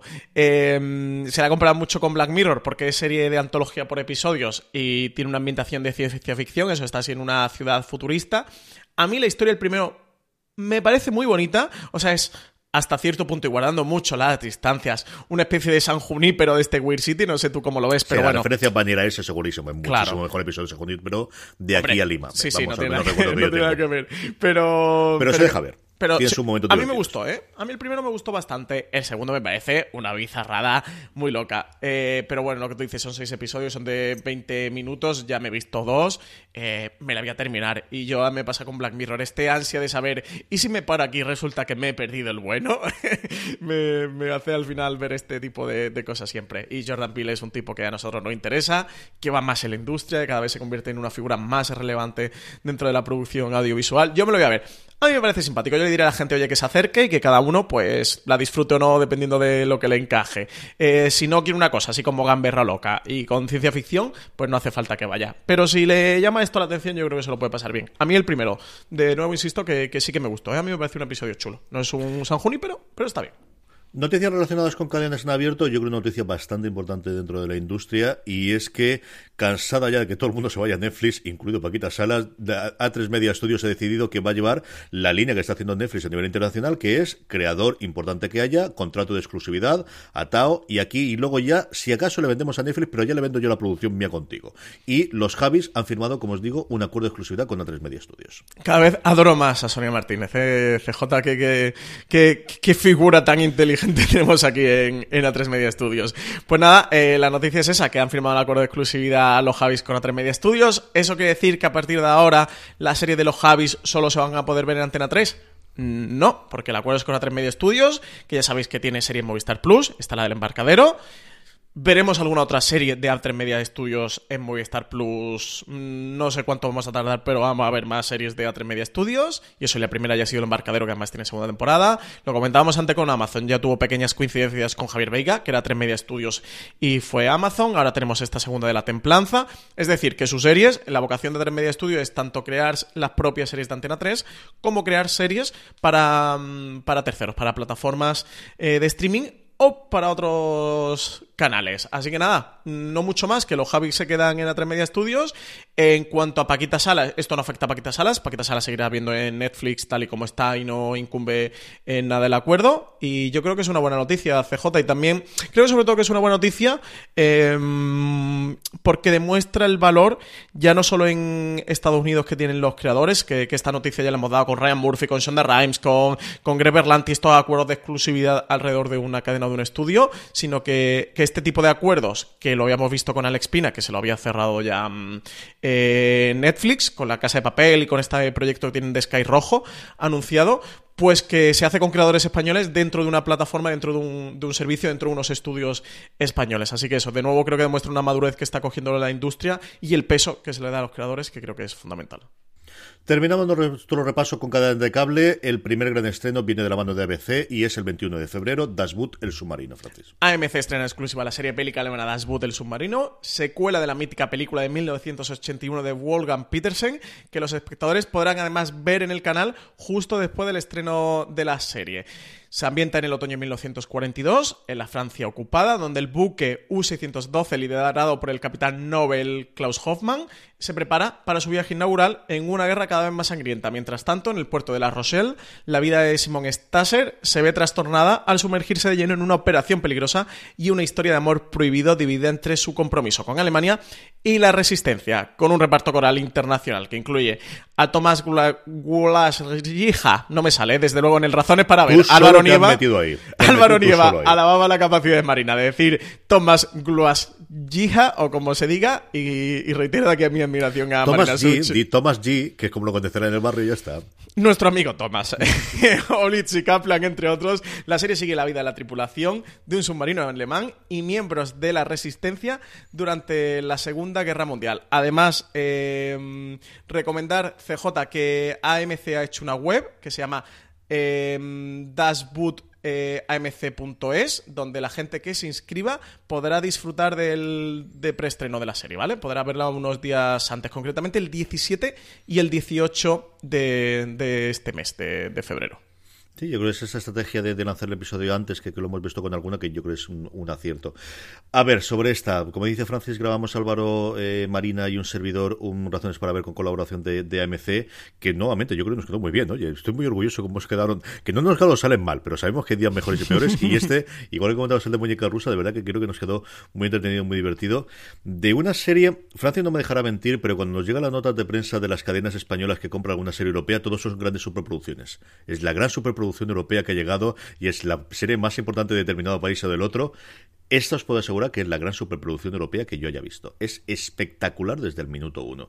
Y como comentaba Francis en la, en la narración, tiene las dos tramas, la que esperas tener, la que si leíste los libros en su momento, o sobre todo viste la película de los 80 esperas, que es 40 tíos metidos dentro de un submarino en la Segunda Guerra Mundial en esa época, en la que sabemos que los aliados ya habían trasteado con Enigma y empezaban a saber cómo poder hundir submarinos, que la primera parte de la guerra había sido totalmente imposible. En concreto, un submarino que está cuidando el que no se haga tráfico de eh, entre la península, perdón, entre Europa, entre Francia. Sí, el bloqueo continental, ¿no? Del y, el Reino Unido, ¿no? Cuando está todavía con la batalla de Gran Bretaña. Y por otro lado, yo creo que fueron muy inteligente, lo que tenemos también razones de ver, buscan un poquito más, buscan un puntito más, buscan incorporar a las mujeres, que es el gran problema que siempre he tenido en la parte bélica y que posiblemente una serie a día de hoy sería complicado tenerla, y con una relación personal entre dos personajes, uno que eh, acaba en el submarino y otro que está allí, mantan toda la trama de la resistencia, que es donde vais a ver las caras más conocidas. Ahí están muchísimo actor americano, tú nombras a Lisa Kaplan, está también Britzen Karsteiser, por ejemplo, al que vimos en su momento en, Mad Men, un montón de gente conocida. A mí me ha gustado mucho los dos episodios que hasta ahora hemos podido ver, que creo que serán los que estarán disponibles esos días que comentabas tú previamente. Es una grandísima producción. Si os gusta el cine bélico, si os gustan las series bélicas, si os gusta la Segunda Guerra Mundial, es decir, hay, no, no hay discusión, tenéis que verla sí o sí. Y si no es una cosa que os atraiga, Álvaro comentaba cómo las historias en general militares nunca es algo llamado, creo que tiene suficiente la parte personal de las relaciones de el clima y el conflicto y el drama que se monta metiendo 40 personas en un sitio encerrado, que como dice uno de los personajes, tiene ningún sitio donde ducharse y un sitio para cagar los 40. ¿Cómo de complicado es esto? Pobre es una palabra que dice el mismo. Y luego toda la trama de la, de la resistencia y de cómo era el papel de las mujeres en la guerra, ¿no? que yo creo que es donde se ha centrado, que también queda bastante interesante y muy en el signo de los tiempos. De verdad es una serie que a mí me, me ha fascinado, me gustó muchísimo y tengo muchas ganas de ver el resto de, de la temporada, qué tal funciona de este Das Boot, que se estrenó el año pasado en Alemania, que fue un pequeño fenómeno y que aquí por fin va a traer a MC. Yo tengo muchas ganas, ¿eh? que le tengo muchas ganas. Aún no he podido ver nada porque he estado liado con otras cosas, pero tengo muchas ganas. Quiero decir, antes he dicho que el preestreno era 17 y 18, es 18 y 19 de febrero, ¿vale? En la web dasbootamc.es os inscribís y, podréis ver la serie durante esos días, que antes he dicho 17 y 18, 18 y 19. Los enlaces los pondremos como siempre en las notas. Recordad que tenéis siempre, y es una cosa que comentamos por si alguna vez decimos mal la, nombre o, lo decimos muy rápido, no os acordáis o, no entendáis. Siempre, siempre, siempre, siempre pondremos eh, todo lo que hablamos Francis y yo a lo largo del programa. Tenéis las notas para seguirlas, para acompañarla o para si de vez en cuando, oye, aquello que dijeron en el programa de hace un mes, qué serie era, cuál se estrenaba, las tenéis siempre fuera de series.com, buscando la pestaña de podcast, allí las tenéis. Dos noticias muy rápidas también de cadenas, eh, de, de temporadas y de series muy importantes que traen aquí cadenas eh, de cable. La primera es que Genius cambia la temporada tercera. Ya sabíamos que iba a estar, eso sí, protagonizada por mujer. Iba a ser originalmente Mary y al final va a ser Aretha Franklin, donde se centra la tercera temporada de Genius. Sí, han cambiado. Parecía eso, que la primera mujer seleccionada iba a ser eh, primera mujer en protagonizar una temporada de esta serie antológica Genius. Recordemos que en la primera tuvieron a Albert Einstein, en la, en la segunda tuvieron a Pablo Picasso, además interpretado por Antonio Banderas, que le ha valido nominaciones en los Emmy y en los Globo de Oro. Y pues por lo visto han, han decidido, mm, eh, los productores han decidido cambiar el personaje de Mary Shelley por Aretha Franklin porque eh, eh, han conseguido poder utilizar todo el catálogo de canciones del artista del que por el momento se han asegurado los derechos del 80% aproximadamente. Así que ante, ante esta, esta mm, novedad en la producción, pues han decidido irse a Aretha Franklin, que yo creo que puede quedar muy interesante. Desde luego es una de las figuras emblemáticas y, relevantes para poder hacer una temporada de Genius. Y el momento que tiene y la parte de la música es fundamental para poder llevarla. Yo le tenía muchas ganas a la de Mary De verdad creo que es una figura que en los últimos tiempos se ha reconocido bastante o se ha vuelto a ver un poco del fenómeno que fue esta mujer en la circunstancia que fue, pero comprendo perfectamente que si tienes el catálogo de la música en las circunstancias actuales, el momento actual, tienes por la parte de Aleza Franklin. Lo aprovechas, claro. Por último, Francis, mira, alguien podría interpretar a Aretha Franklin en un momento dado. The Walking Dead sigue la gente saliendo del barco y la siguiente va a ser Danae Gurira la que va a dejar The Walking Dead. Pues otro de los protagonistas de The Walking Dead que abandona la serie después de no haber llegado a un acuerdo para renovar su contrato. Era lo que adelantaba mm, Variety. La actriz sí eh, ha firmado para aparecer en varios episodios de la próxima temporada, la décima, que será su despedida eh, de la serie pues que realmente le ha hecho famosa. Así que hemos perdido a Rick Grimes, hemos perdido a Andrew Lincoln, que sabemos que va a estar en las TV Movies.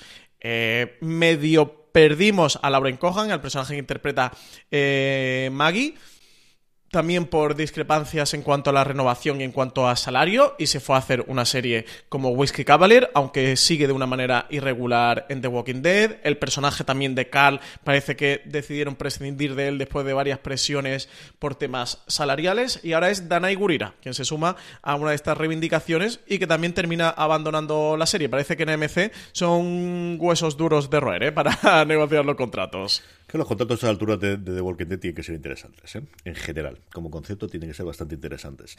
De todo eso, Francis, ¿qué recomendamos? Pues yo me voy a quedar con la segunda temporada. Mira lo que has hecho. Ya he comentado antes que me ha encantado, de verdad que me ha encantado. Tiene CJ un final de primer episodio maravilloso. Y encima, ¿sabes quién hace de la... O sea, eh, Eva Ugarte hace, mira lo que has hecho, de la mujer de Berto Romero. Eh, de una, entre comillas, mujer, ¿eh? De Berto Romero, entre comillas, mujer. Eh, ¿Sabes quién lo hace en la segunda temporada de la mujer de la mujer? Es decir, de Eva Ugarte en la serie que están rodando. Me, me, asustas. Ve la encuesta. O sea que es que no es posible ser mejor y ser más meti y ser más divertido. Eh, tiene un final de primer episodio que me resultó fascinante. Me puso los pelos de punta. Y el segundo tiene una trama simpaticísima de que él va a una obra del, de teatro del, del nen y tal que es muy divertida y también un, como un figut que tiene con uno de los padres de, de la escuela. De verdad es que es muy divertida la segunda temporada. Mira lo que has hecho. Tenéis que verla, por favor, tenéis que verla. Yo es cierto que la, serie de la economía de Amazon me parece una camarada muy, muy divertida, muy entretenida, pero es que Dashboard me flipó. ¿eh? Desde los primeros 14 minutos tiene una apertura de 14 minutos, lo comentaba también en Razones para Ver, muy en el sentido de Melíes de empieza con un bombazo y a partir de ahí sigue creciendo, que es sencillamente espectacular, que demuestra la pasta que se han gastado y el formato que tiene. Dashboard el submarino es mi recomendación de la semana.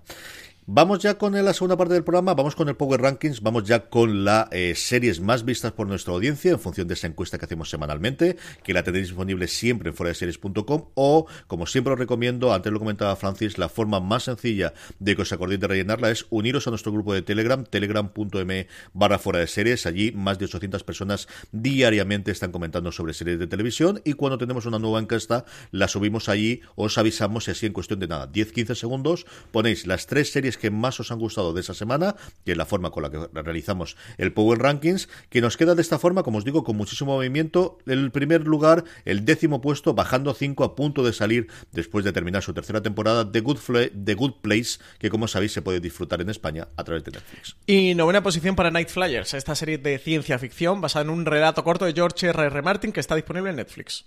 Hablamos antes de exitazos de Netflix en este 2019, el último que tuvimos en 2018, cruzando la frontera del año nuevo, fue You. You se sigue viendo, eso sí, baja dos puestos y se queda esta semana en el puesto número 8. Y séptima posición para Bota Juan, la serie de TNT sobre este político un tanto particular interpretado por Javier Cámara. Eh, Juan Carrasco, mmm, hay que verlo, ¿eh? CJ Juan Carrasco, hay que verlo. Eh, la serie terminó en TNT este viernes, el viernes pasado ya emitió los ocho episodios, está bajo demanda en todas las plataformas donde está presente TNT y además este domingo mm, que viene, eh, no sé si a partir de las 4 de la tarde van a hacer un maratón de la mm, de, de, toda la temporada completa, que se metan en la web de TNT o en las redes sociales de TNT y lo podrán encontrar. Creo eso, si no me falla la memoria, que es a partir de las 4 de la tarde van a emitir los ocho episodios de golpe. Y está todo el mundo loco por hacer más. Javier Cámara, yo no hago más que ya, ya no solamente personalmente lo dijo en el live, sino mm, por redes de estoy loco por rodar la segunda temporada. Así que desde luego, por, por ello no será. A ver si TNT la renueva por una segunda porque están locos por hacerla. Sexto puesto, subiendo uno con respecto a la semana pasada, los últimos coletazos que le quedan a la serie de Marvel en Netflix, de Punisher, que estrenó su segunda temporada no hace demasiado tiempo, se eh, ocupa, como os decía, el puesto número sexto. Y Counterpart, que ha bajado posiciones, se queda en la quinta dentro de nuestro Power Ranking. Dos, baja, se cae del podio, se cae del eh, sitio donde prácticamente ocupaba desde que se estrenó su nueva tercera temporada, True Detective, que como sabéis se puede ver en España tanto a través de HBO España como por medio de Movistar Plus. Y Sex Education es exitazo de Netflix, sube seis posiciones y se mete en la tercera. CJ empieza ya ahí ocupando el, el puesto de, dentro del podio. Y el otro gran éxito comentábamos antes, directamente entra Muñeca Rusa al puesto número 2 del Power Ranking. Pero no desbanca nuestra Star Trek Discovery CJ, serie de CBS All Access, que se puede ver en España a través de Netflix, de la que tú y Danísimo que estáis haciendo unos recaps que no pararé de hablar bien de ellos mientras los estoy haciendo, que son maravillosos. Todo el mundo que está viendo Star Trek Discovery, por favor, en, el, en los podcasts de Fuera de Serie podéis encontrar esos recaps episodio a episodio de Star Trek Discovery, que son el mejor acompañamiento posible para ver esta serie. Ni, ni el after show de Star Trek que hace CBS, ni nada, ¿eh, CJ? Tú y Danísimo. Muchas gracias, querido.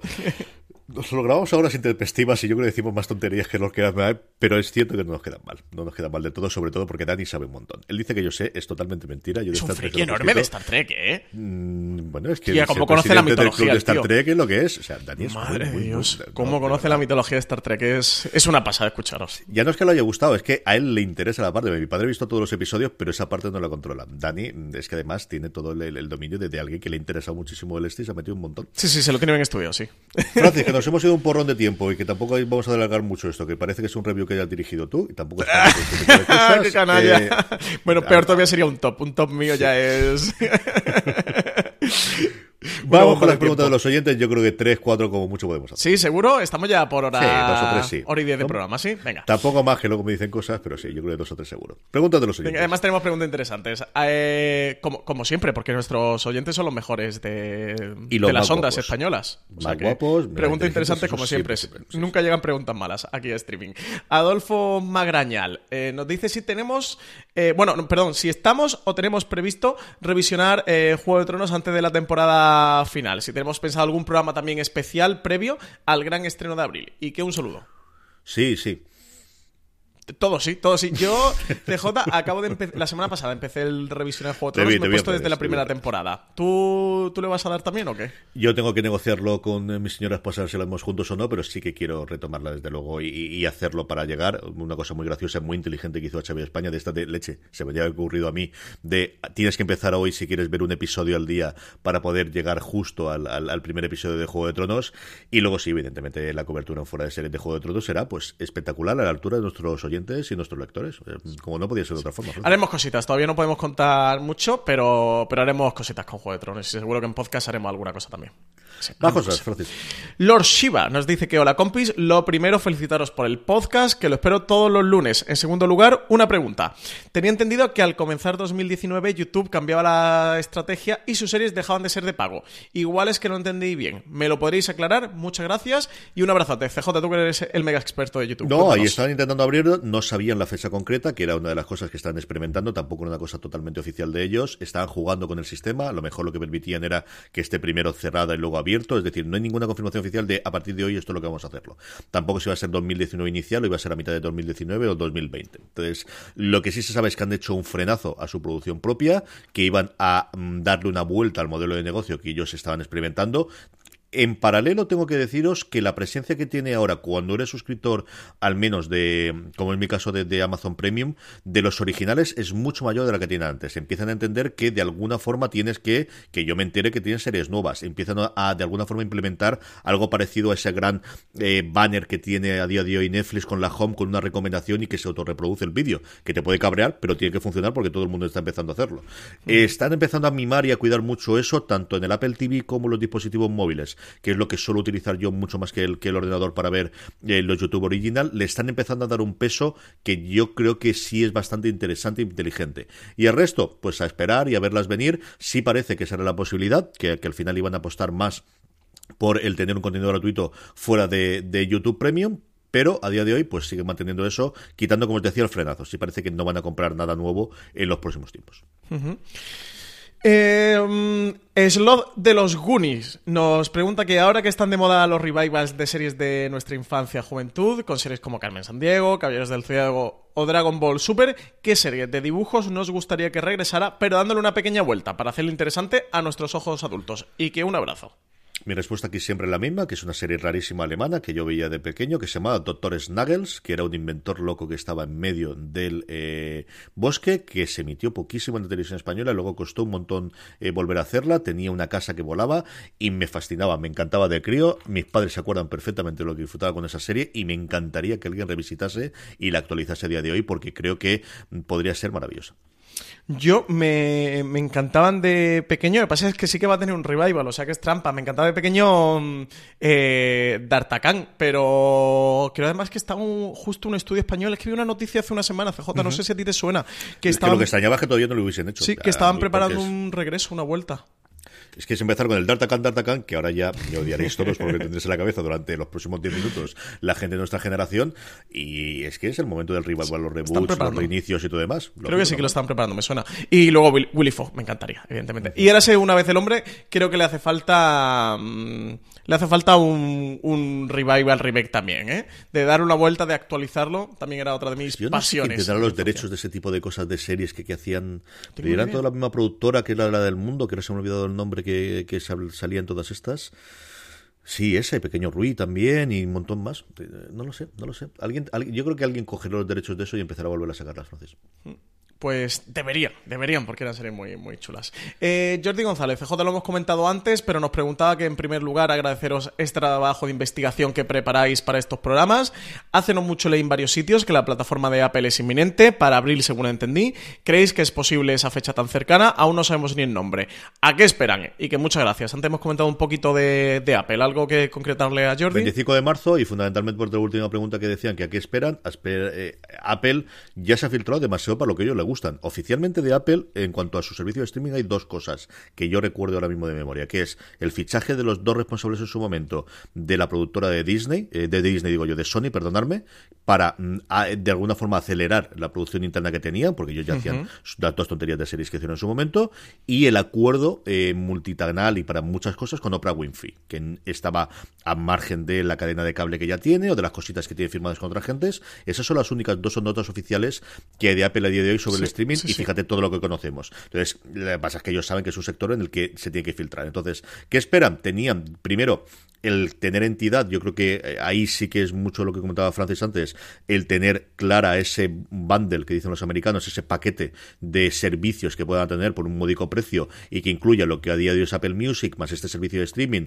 más la suscripción a las noticias, más a lo mejor alguna cosa de respaldo de cloud de los dispositivos, más lo que se les pueda ocurrir y que puedan tener ahí dentro, y lo presentan en las fechas que hace. Apple no suele hacer presentaciones pasado octubre ni antes de marzo, y entonces, bueno, por lo primero que coge este es, es esa fecha fecha en marzo que os hemos comentado que tiene pinta de que no se va a mover, porque al final esta gente cuando dice eso sí que suele ser concreto y hay que alquilar los lugares y eso te puede meter y verlo, que es el 25 de marzo, tiene toda la pinta que esa será la fecha en la que sepamos algo. Sí. Luego, eh, Javi García nos preguntaba si se podía ver Luis en alguna plataforma y que muchas gracias. Lo he estado mirando porque recordaba que cuando ocurrió todo el escándalo eh, sexual de Luis en Estados Unidos, HBO, eh, FX y tal. FX. Perdón, sí, FX. Había retornado su contenido. Lo, aquí estaban todas disponibles en HBO España. Eh, lo he estado mirando y, y no est- estaba disponible en HBO España, ¿verdad, CJ? A ver si yo me voy a equivocar. No sabría decirte, ¿eh? yo no lo recuerdo. ¿No? No lo sé, Francis. Sinceramente no lo sé. Pues lo he buscado en Just Watch, que es mi, mi web o aplicación así de cabecera para este tipo de consultas, que os recomiendo que os bajéis, tienen aplicación para el smartphone. Y pone que no está disponible en ninguna parte. Yo creía que estaba en HBO, ¿eh? Y no sé, a lo mejor también la podía tener Movistar, Canal Plus la tuvo en su época. Mm, solo que he recordado. Yo lo he recordado Canal Plus y Movistar. Pues eh, no está disponible. No sé si la han retirado con todo el tema del escándalo y con lo que ocurrió con FX y tal, o es que mm, directamente tenían los derechos caducados en España y no los tiene nadie. Pero eso es lo que... De momento no está disponible. Tenéis que ir a la FNAC o al Corte Inglés o Amazon, estas cosas, a comprar el pack de Blu-ray. Sí, porque en DVD y en Blu-ray sí que tiene que estar. Sí, en sí, Blu-ray sí, está. deciros, pero en DVD segurísimo. Sí, en. Blu-ray creo que sí, CJ. Creo que sí, me suena ¿eh? de haberla visto. Eh, Manu Garrido nos pregunta que cómo conseguimos ver tantas series sin volvernos tarumba. ¿O es que nuestros días tienen más de 24 horas? Qué Mm. iluso, Manu Garrido, ¿verdad, CJ? Nuestros días más de 24. Está, bien porque nosotros lo decía a los alumnos el otro día. Lo, lo único que no cambia con Internet es que los días siguen teniendo 24 horas y tienes la atención que tienes. Hombre, pues al final sacrificando por un lado, sacrificando muchas otras cosas y al final siempre vuelvo a la lectura, pero es cierto, leo muchísimo menos libros, libros de lo que me gustaría y luego pues eh, tampoco es, tan- eh, es decir, optimizando el tiempo y sabiendo que al final, bueno, pues pues vemos posiblemente muchas menos series completas de la que, por ejemplo, en mi caso yo podía ver antes. Eso también es cierto, totalmente cierto. Sí, yo siempre tengo el, el temor de que veo mucho menos. Bueno, veo mucho menos de lo que me gustaría, eso es así, pero a veces pienso, digo, veo mucho menos de lo que debería, pero es que no me dan las horas. Y Manu piensa que vemos mucho, a lo mejor es que nosotros sí estamos ya demasiado locos y consideramos que vemos poco. ser. Yo intento mm, dedicar al menos dos, tres horas al día, contando eh, que me, siempre me pongo un episodio para comer, siempre me pongo un episodio para cenar, que última hora de la tarde o eh, ceno, intento ver dos o tres cosas más, entonces al menos tres horas al día. Eh, yo creo que dos horas, ¿no? Casi que cualquiera puede consumir. Hombre. O sea, de televisión tradicional consumiría. Si no estás viendo, yo qué sé, eh, iba a decir reality si no me sale ningún reality CJ. Eh, ¿Cómo se llaman estos? Los de la voz. Esa es otra parte, es decir, yo no veo la tele. Claro, Hace yo tampoco, no veo nada de que no veo tele. la tele. Y es cierto que yo veo deporte, que a diferencia de otra gente, por ejemplo, que están fuera de series, yo, mm, fútbol quizás menos, pero por ejemplo, la, la Champions sí que veo algún partido cuando lo hacen, pero sí que ahora va a empezar dentro de nada la temporada de béisbol y eso sí que mm, intento verlo. Es cierto que en segundo plano y veo deporte, pero al final lo que hago es ver series, fundamentalmente. Sí, sí, y, yo y todo. también es cierto que, hombre, tienes la otra parte de me gustan muchísimo las series y también tienes la otra parte profesional de es que si vas a hablar de series tienes que ver series. Esto, mm, si vas a hablar de algo y no lo haces, es complicado. Sí. sí, sí, yo el, de hecho el fútbol este año, como al final lo- el año pasado sí que lo tenía, este año no lo he contratado, así que voy viendo lo que dan abierto y poco más, y ese tiempo que me estoy sacando para series, y yo básicamente lo comparto, el tiempo de mi pantalla es o series o cine, y es 80-90% series a día de hoy y 10-20% cine. Así que es que yo todo lo que consumo en tele es, bueno, y alguna vez programas de entretenimiento. Así que bueno, el Locomundo, La Resistencia, algún programa así o algún documental sí que, sí que veo también. Pero vaya, 75%, 70% son series de televisión. Así que si no, no veo Tu cara me suena ni estas cosas. Ni Los Gran Hermanos, ni Operaciones Triunfos y demás. Así que por ahí le raspamos muchas horas. Eh, CJ, nos quedan un par de preguntas. ¿Se las dejamos para la semana no. que viene? ¿Le tiramos? lo que quieras tú. Si quieres hacerlo, lo hacemos, sí, Venga, sí, venga, lo sí. hacemos. Ces Cuenca nos dice que igual que tenemos el episodio con los mejores pilotos, sí tenemos pensado uno de los mejores finales de series. Aunque sería un top 9, dice, porque todos sabemos que el número uno es para The Shield, a.k.a. la mejor, el mejor final ever. Que un abrazo desde Cuenca.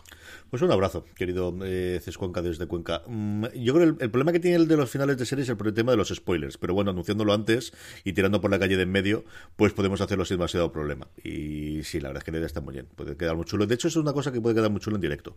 Es uno de estos que tengamos cuando tengamos algún evento, alguna cosa. Yo creo nivel de mejor finales puede quedar muy bien porque además es muy polémico y es muy de que la gente diga, pero ¿cómo dice? Pero si eso fue horrendo y cuando alguien diga perdidos, pues más todavía. Eso te voy a decir, en un evento en directo, pero con dos porteros de seguridad en la puerta que requisen botellas de plástico, al menos que le quiten los tapones y todas estas cosas, ¿no? Las navajillas.